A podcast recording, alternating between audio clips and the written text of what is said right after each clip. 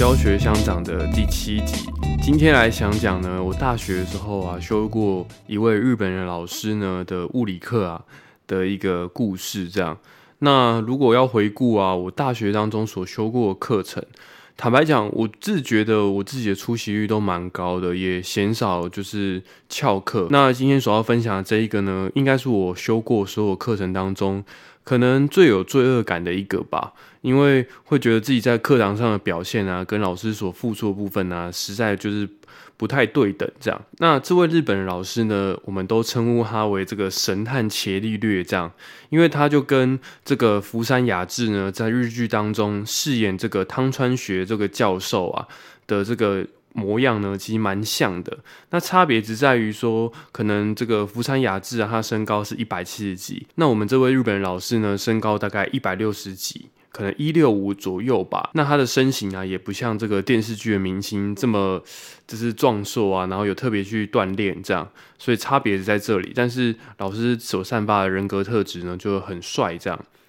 那为什么这位老师在学校开的课程这么有名呢？其实他有名的地方是以他的课程啊，很容易得分来这个闻名。这样，我们大三、大四的这个修课的规定是呢，你大概要从三四十门课程当中，至少要修二十七学分来作为这个毕业的门槛。那有些人呢，就会找出一些特别容易给分比较宽松的。或者是在要修课的要求上呢，门槛比较低的一些老师所开设的课程呢，专门去修这些课程啊，以呢能够顺利的毕业。这样，那我自己的话呢，那时候就跟同学算是因为很想要拼这个推甄上研究所，所以就想说怎么样在大三的时候，呃，透过休息修一些课程啊，来取得让自己的总平均更提升吧。那这位日本老师啊，他在大学部开设的课程啊，有两门。其中一门呢是静态物理，然后另外一门呢是量子力学。那这两门课啊，其实我都有修。那他其实我在刚进学校的时候就听过很多关于他的传说，就是这个课程的内容虽然很艰深，但是因为他评分的方式啊，就是实在太过宽松或自在，所以就是很容易啊去达到这个课程的标准。整体而言的话，一整个学期当中大概有三次的作业。然后这些作业内容基本上不会太过困难。那此外啊，会有一次呢，是他邀请呢，可能他认识的一些学者啊来做专题的演讲。那这个的话会算一次出席的分数。那除此之外呢，这个这一学期当中就没有其他的就是评分要素这样。那我在我大一大二的时候，我所听过的传说是，听说呢，他的这个课程啊的作业啊，如果你第一次写完之后啊。缴了之后得到七十分，你可以反复的订正，直到呢就是满分为止的话，你就可以拿回完整的一百分这样。嗯，那时候社群才刚开始发达，所以很难去确认说是不是事实是不是这样。那我自己去实际上修这个课程的时候，真的老师他本身教的内容专业度是没有什么问题的。对啊，但是在评分上呢，呃，就是虽然没有像这个传闻当中这么夸张，但是必须要说，它本身所要求的这些功课难度啊，就是不会太太难这样。但我前面提过嘛，那我自己的个性的话，就是说，如果时间允许的话，我都会尽量呢，就去课堂上听老师在说什么内容。那那时候跟我一起去修课这个同学，后来他也是研究所的时候，记得没记错的话，应该就是上台大电机系。那时候算是蛮努力，就是努力去出席这门课程的这样。那我记得是修量子力学的时候，蛮讽刺的地方就是说，虽然有三四十名同学修这门课嘛，但大多数平常出席的时候，大概就是十个以内呢，会去听老师上课。所以啊，后来就是教授把我们上课的教室啊，就调到了他。自己的研究大楼旁边的一个算是会议室吧，然后呢，所以大多数的时候都是在那个会议室去去上课这样。所以我自己为什么说这是我觉得修起来罪恶感最重的一门课呢？一来是说，坦白讲，修完这两门课。我对于量子力学或近代物理的学习呢，呃，必须要凭良心讲，是呃，我所吸收的程度真的非常有限，甚至要跟别人侃侃而谈呢，来聊这个量子力学相关的问题啊，对我来说是做不太到的。这样，那第二个的话，我就觉得说，其实老师很努力的去想要教教我们内容，这样，可是实际上。大家对这门课也有先入为主的想法，就是这应该就是一门啊，不需要付出太多的努力跟心力呢，就可以拿到分数的课。所以大家有那样先入为主的想法啊，有时候作业呢，甚至是上课前呢，这个要交作业那一天呢，就是到教室附近就是逛逛，看有那些几几位呢持守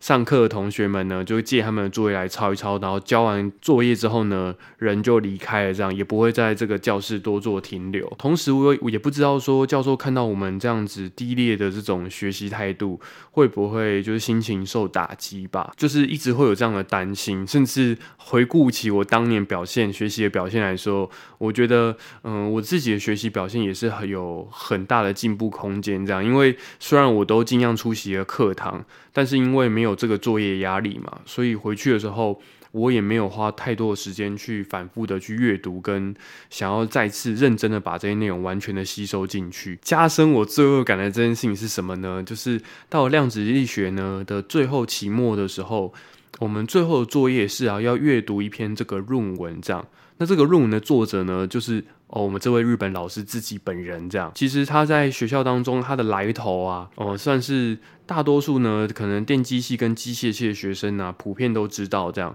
他本身呢，其实原本是在这个日本的这个头绪吧公司，就是担任这个技术的研究员这样。那在我们学校当中啊，就是除了他以外呢，还有一位啊，当年他在头绪吧的上司，然后也是一位日本的老教授。那这两位呢？他们是怎么样来台湾任教的？这个具体的故事啊，其实是不太知道，但是蛮明确，就是说，戏上我们都知道，说我们有两位呢。就是特别邀请的学者，那他们也常年呢都是在台湾，就在我们学校里面任教这样。那并且他们的关系就是一位呢就是头绪把的上司，那一位的话就是当时的公司当中的研究员这样。读他的论文的时候，为什么会让我加深我的罪恶感呢？是因为我发现。这个老师真的很很厉害，很厉害。然后他真的懂很多东西，可是我从他身上所能够带走的东西真的很少。现在电机系主流的话呢，都是希望赶快能够进入这个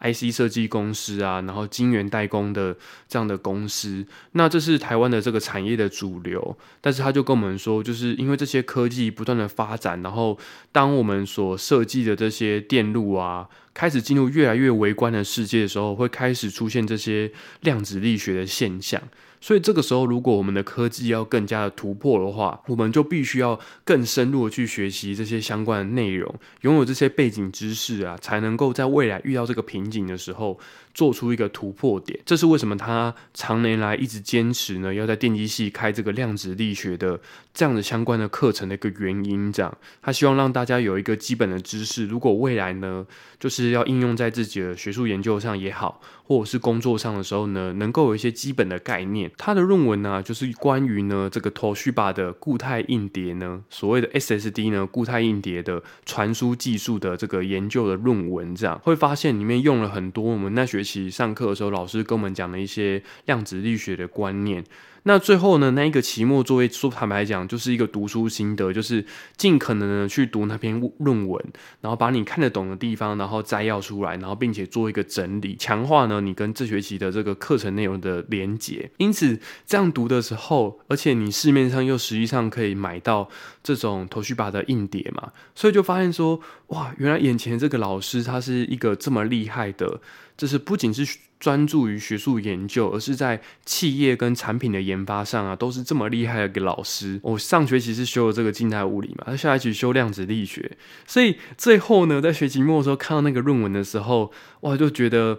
让我觉得罪恶感很深。这样就是啊，我到底这学这两个这一年做了什么呢？为什么我只是这么随随便便的，就是来看待这么宝贵的一位教授这样？所以我觉得这是回顾我大学修课以来啊，算是虽然有有一些课呢，我也是有点混混的、浑水摸鱼的来修这样，但是不得不说，哦，回想起来，我觉得最有罪恶感的，应该就是这个日本老师所上的这个静态物理呢跟量子力学的课程。就前面提到嘛，其实这两门课程，你说我吸收了多少，然后学习了多好，必须坦白讲，就是我我也没有学习的很好。但是看着老师很努力教授的感的这个过程啊，我自己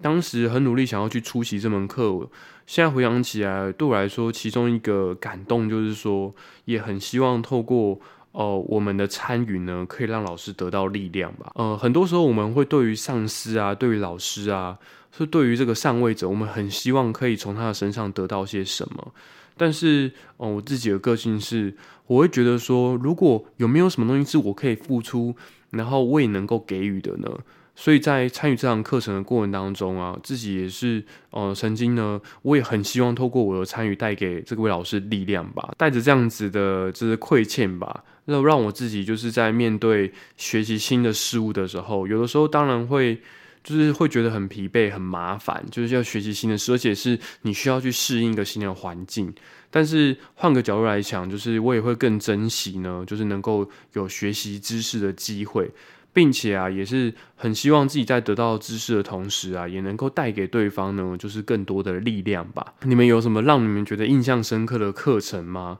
对啊，如果之后有机会的话，也可以再跟大家分享啊。其他我大学时期呢，就是修过有趣的课程这样。最后的话，如果还要这个特别跟这位老师告白什么的话呢？我就是还是觉得在同学当中啊，我们那时候系上有两位教授，一个是长得很像这个阿布宽，他这个是台湾人啊。那另外一位呢，就是他长得很像这个福山雅治。那因为他就是科学的天才嘛，所以就很符合那个日剧当中神探伽利略的形象，对啊，所以 如果真的要说的话呢，可能就会像今天这个 podcast 的标题一样，就我可能会想要跟他说：汤川学，我有罪，请你审判我吧。